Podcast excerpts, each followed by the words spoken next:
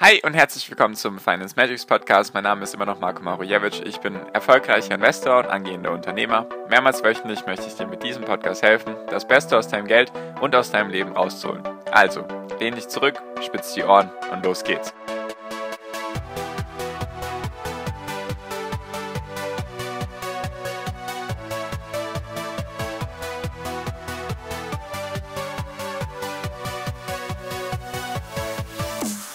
Der Januar war auch in diesem Jahr rot. Ist das jetzt gut oder schlecht für Aktien? Darum geht es in der heutigen Podcast-Folge. Hi und herzlich willkommen zum Finance Magics Podcast. Das ist heute bei Folge 380. Und ich möchte mit dir einen weiteren Barometer für die Börse sozusagen besprechen. Und zwar war der Januar rot. Der Januar beim S&P 500 war eben rot. Er hat 7% verloren. Und normalerweise sagt man, wenn der Januar oder der Januar entscheidet sozusagen das Börsenjahr. Wenn der Januar also schlecht ist, dann ist das Börsenjahr schlecht. Und wenn der Januar gut ist, dann ist das Börsenjahr gut. Das ist eben die Frage, die ich heute mit dir besprechen möchte, ob das in den letzten 10, 15 Jahren auch der Fall war, so wie in den Jahrzehnten davor.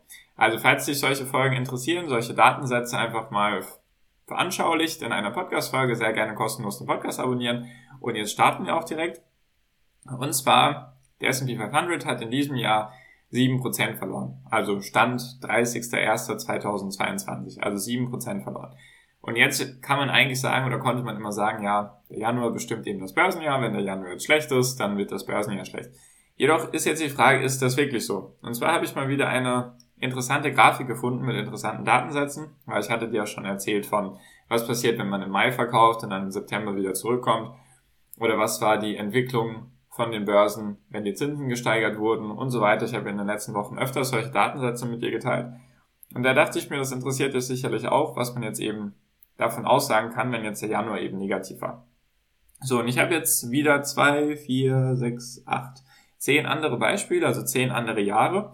Und das älteste Jahr ist 2003, also relativ aktuell. Normalerweise habe ich ja immer irgendwie 1970, 1980 oder so. Und jetzt habe ich einfach mal von 2003 bis 2022, wie war die Entwicklung im Januar und dann, wie war die Entwicklung in den elf Monaten danach. Also fangen wir auch direkt an. Und zwar im Januar 2003, oder der, also 2003 im Januar, hat der S&P 500, also es geht wieder um den S&P natürlich, hat 2,7% verloren und dann in den letzten elf Monaten, also sozusagen ab Februar bis Ende Dezember, 29,9% zugelegt. Also insgesamt war das ja positiv, obwohl der Januar negativ war. Also ich weiß jetzt nicht mehr genau die Daten, ich hatte auf jeden Fall schon öfters gelesen, ja, wenn der Januar rot ist, dann wird das Jahr auch rot, deswegen schon mal ein Gegenteil davon von dieser These. Dann 2005 hat er im Januar zweieinhalb Prozent verloren, also wieder schlecht ins Jahr gestartet, eigentlich wieder ein schlechtes Jahr, sollte daraus entstehen. In den letzten elf Monaten 5,7 Prozent gewonnen, also auch wieder ein positives Jahr. Jetzt nicht allzu positiv, nur Hauptsache positiv. So, dann 2008. Wir können uns wahrscheinlich schon denken, was da war. Im Januar minus 6,1 Prozent und dann für die letzten elf Monate minus 34,5 Prozent. Da war die Finanzkrise, das ist klar, dass da jetzt kein positives Endjahr rausgekommen ist. Genau, also ein negatives Jahr. Da hat die These schon mal gepasst. Dann 2009, also das Jahr nach der Finanzkrise, wieder schlecht in den Januar gestartet oder wieder schlecht ins Jahr gestartet, minus 8,6 Prozent und dann für den Rest des Jahres 35 Prozent.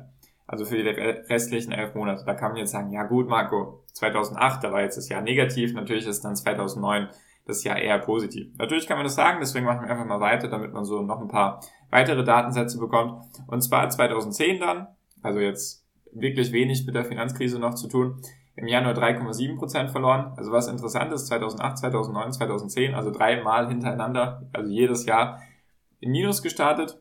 Und dann, jetzt ist die Frage, was kam Ende 2010 raus? Und zwar in den letzten elf Monaten 17,1 Prozent noch dazu gewonnen. Also auch wieder ein positives Jahr. Merken wir uns mal diese drei Jahre hintereinander, weil die werden gleich noch interessant.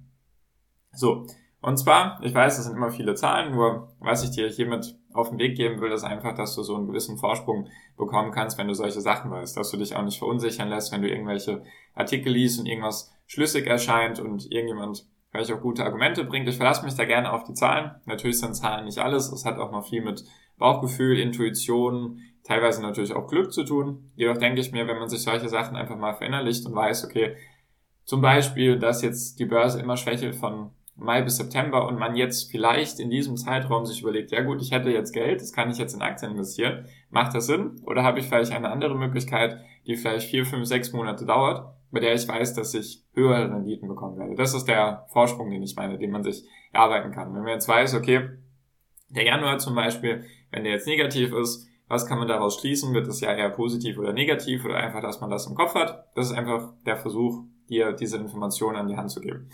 Genau, dann 2014 minus 3,6 Prozent. Also du siehst jetzt auch keine krassen Januar-Einbrüche, also jetzt keine 10% Verluste, also keine zweistelligen Verluste bisher. Also bisher alles noch im Rahmen, sage ich mal. Also 3,6% verloren, für den Rest des Jahres 15,5% dazu gewonnen, also in den letzten elf Monaten. 2015, da haben wir wieder jetzt eine Periode mit einem Jahr danach, also 2014 minus 3,6%, 2015 minus 3,1% im Januar, dann für den Rest des Jahres noch 2,5% gemacht. Also da war der, der S&P 500 insgesamt für das Jahr 2015 war er Minus. So, und was jetzt auch interessant ist, da haben wir jetzt wieder eine Dreierkonstellation. Und 2016 war der S&P 500 nämlich auch 5,1% im Minus. Also wir hatten einmal 2008, 2009, 2010, 2014, 2015, 2016. Und jetzt ist die Frage, wie hat 2016 geändert? Und zwar hat das Jahr, die letzten elf Monate hat der S&P 500 15,4% dazu gewonnen. Das heißt, auch da war es ein positives Jahr. So, und jetzt wird's interessant, weil, wie man merkt, wiederholt sich das immer. Und zwar haben wir jetzt noch die Jahre 2020, 2021 und 2022. Alle drei Jahre waren auch negativ. Ist vielleicht interessant, vielleicht entwickelt sich da ein Muster, aus dem man jetzt wieder schließen kann, okay, dieses Jahr könnte auch positiv werden. Und zwar haben wir für 2020 einen Verlust von minus 0,2 Prozent. Also könnte auch ein Rundungsfehler sein, nur auf jeden Fall war das, war der Januar da negativ. Und insgesamt dann für 2020 wurden 16,4 Prozent in den letzten elf Monaten noch dazu gewonnen an Rendite. 2021 kann sich jetzt wahrscheinlich jeder erinnern. Da wird wahrscheinlich jeder schon mal einen Podcast gehört haben oder sich in irgendeiner Form mit Aktien beschäftigt haben. Und zwar im Januar 1,1 Prozent verloren und dann für die letzten elf Monate 28,3 Prozent gewonnen. Also das war ein sehr, sehr starkes Jahr. Und jetzt eben 2022, also wieder das dritte Jahr in Folge, 7 Prozent im Minus für den S&P 500. Jetzt schauen wir einfach mal, was am Ende des Jahres dabei rumkommt. Insgesamt hatten wir einen Durchschnitt, wenn man jetzt Januare zusammennimmt, von minus 4%, im Median waren es minus 3,6% und dann für die letzten elf Monate hatten wir im Durchschnitt 13,1% und im Median 16%. Das heißt, in 90% der Fälle oder von den letzten zehn Jahren, in denen der Januar negativ war, sind neun Jahre positiv oder waren neun Jahre am Ende positiv. Was kann man jetzt daraus eben für sich mitnehmen? Dass die Frage angebracht ist, ob dieser Barometer, den man früher immer gesagt hat, ja, wenn der Januar negativ ist, ob das jetzt weiterhin so stimmt oder ob sich da irgendwas verändert hat. Das ist Punkt Nummer eins. Punkt Nummer zwei ist, dass man einfach sich die Frage stellen wollte oder sollte, was könnte denn Positives oder Negatives dieses Jahr noch passieren? Was auf jeden Fall gerade das Negative ist, also ich sagte kurz meine Pro und Kontras, und zwar das Negative sind natürlich ganz klar die Zinsen, das ganze Thema Inflation und so weiter, das ist natürlich jetzt gerade aus dem Ausufern oder ufert aus. Deswegen das ist auf jeden Fall negativ, dass die Geldmenge zurückgefahren wird von der Fed, dass dementsprechend auch irgendwann die EZB wahrscheinlich auch irgendwann die Geldmenge zurückfahren muss, dass das eben dazu führen könnte, dass vielleicht die Wirtschaft abgebremst wird. Also da sind viele, sage ich mal, externe Faktoren, die jetzt wenig mit den Unternehmen zu tun haben, sondern eigentlich die Notenbanken haben da einfach eine große Rolle. Das ist so das Negative für dieses Jahr, was natürlich dazu führen könnte, dass das Jahr insgesamt negativ wird.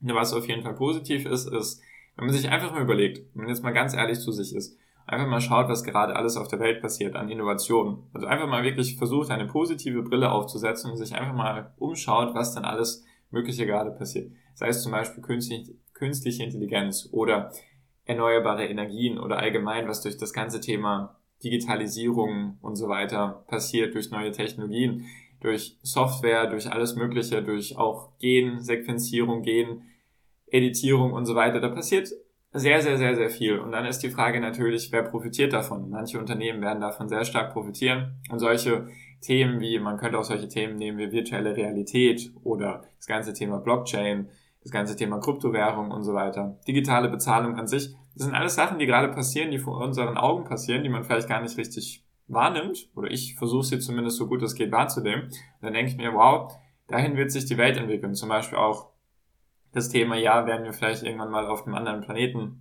wohnen können oder eine Kolonie dort aufbauen können und sowas. Das sind alles Sachen, die, die davon ablenken, dass man sich nur versucht, in irgendwelchen Problemen zu sehen. Weil man sollte das Leben meiner Meinung nach nicht nur als Problem, Problemansammlung sehen, dass man irgendwelche Probleme lösen muss, sondern dass man auch mal wieder träumen darf, dass man auch wieder groß denken darf und dass man sich auch einfach freuen darf auf die Zukunft. Weil ich habe das Gefühl, viele sind jetzt natürlich auch durch Corona jetzt eher negativ gestimmt und denken sich, ja, wann ist das eigentlich alles vorbei? Natürlich ist das belastend, belastet jeden mehr, mal weniger.